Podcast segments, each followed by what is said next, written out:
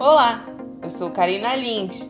Acompanhe agora o Unifap no ar, transmitido em nossos parceiros e na Rádio Universitária 96.9 FM. Vamos lá?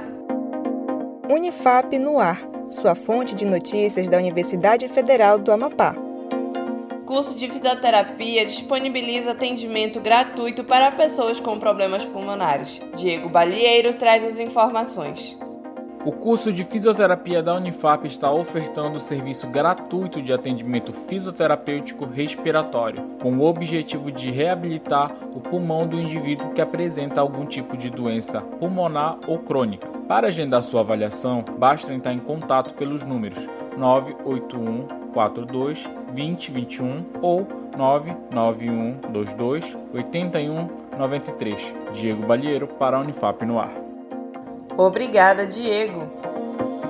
GESB lança edital para a seleção de novos membros. Marcela Souza conta os detalhes.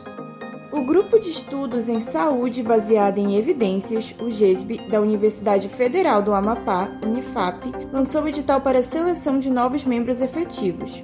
São ofertadas 10 vagas, sendo 6 para acadêmicos que cursaram, no mínimo, quatro semestres de um dos cursos de graduação do Departamento de Ciências Biológicas e da Saúde e quatro vagas para pós-graduandos dos cursos do departamento.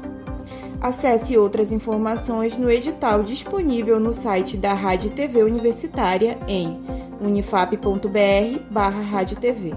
Marcela Souza para Unifap no ar. Obrigada, Marcela. A Rádio Universitária agora tem aplicativo para smartphones e tablets disponível no sistema Android. Para baixar o app, basta buscar na sua loja de aplicativos por Rádio Unifap 96.9 e ter acesso à nossa programação. Rádio Universitária, ao vivo, na web. Programa Unifap no ar fica por aqui. Acompanhe os boletins no Spotify e nas redes sociais da Rádio Universitária 96.9 FM e arroba Rádio Unifap Oficial. Um ótimo dia para você e até mais! Acompanhe outras notícias no site da Rádio Universitária em unifap.br/barra TV, uma produção do Escritório Modelo Unifap Notícias para a Rádio Universitária 96.9 FM da Unifap, em parceria com a Rádio Assembleia 93.9 FM e Rádio Fronteira 104,9 FM. Supervisão professora doutora Roberta Scheibe e professor doutor Paulo Giraldi.